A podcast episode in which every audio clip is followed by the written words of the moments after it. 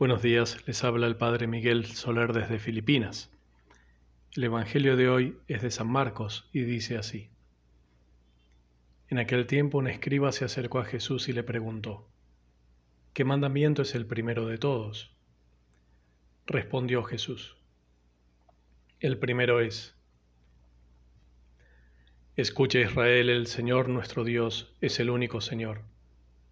Amarás al Señor tu Dios con todo tu corazón, con toda tu alma, con toda tu mente, con todo tu ser. El segundo es este, amarás a tu prójimo como a ti mismo. No hay mandamiento mayor que estos. El escriba replicó, Muy bien, maestro. Tienes razón cuando dices que el Señor es uno solo y no hay otro fuera de él y que amarlo con todo el corazón, con todo el entendimiento y con todo el ser, y amar al prójimo como a uno mismo, vale más que todos los holocaustos y sacrificios. Jesús, viendo que había respondido sensatamente, le dijo, No estás lejos del reino de Dios. Y nadie se atrevió a hacerle más preguntas es palabra del Señor.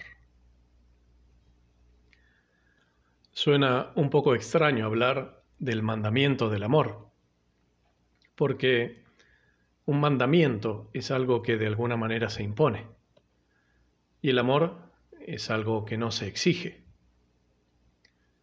Pues bien, lo que podemos decir es que hemos llegado a esto nosotros solitos. Esto es así porque el pecado original y nuestros pecados además han agravado la situación.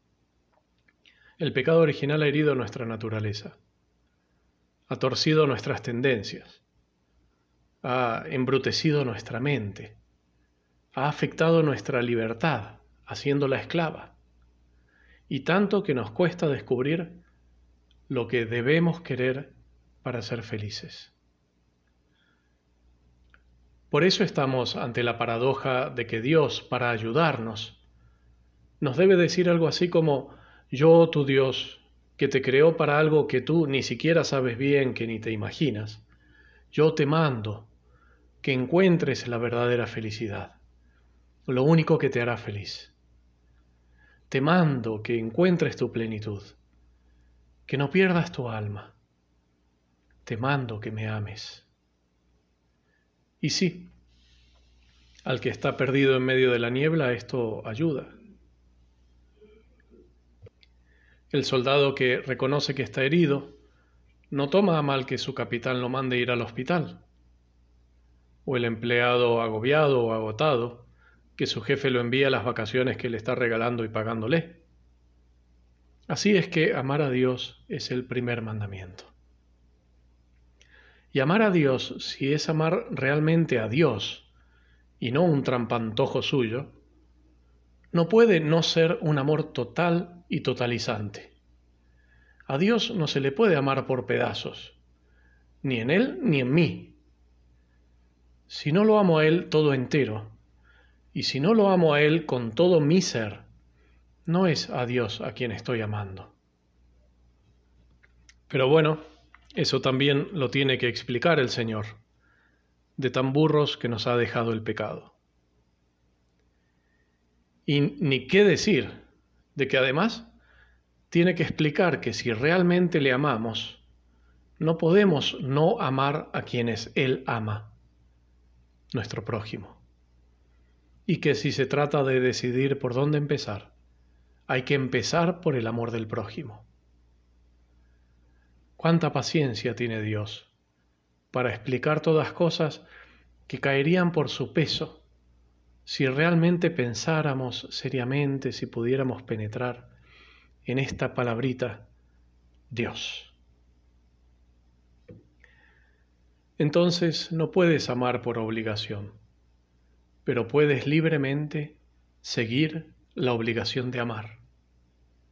Y si se trata de amar a Dios, que sea con todo tu ser, es decir, entregándole cada una de las partes de tu ser.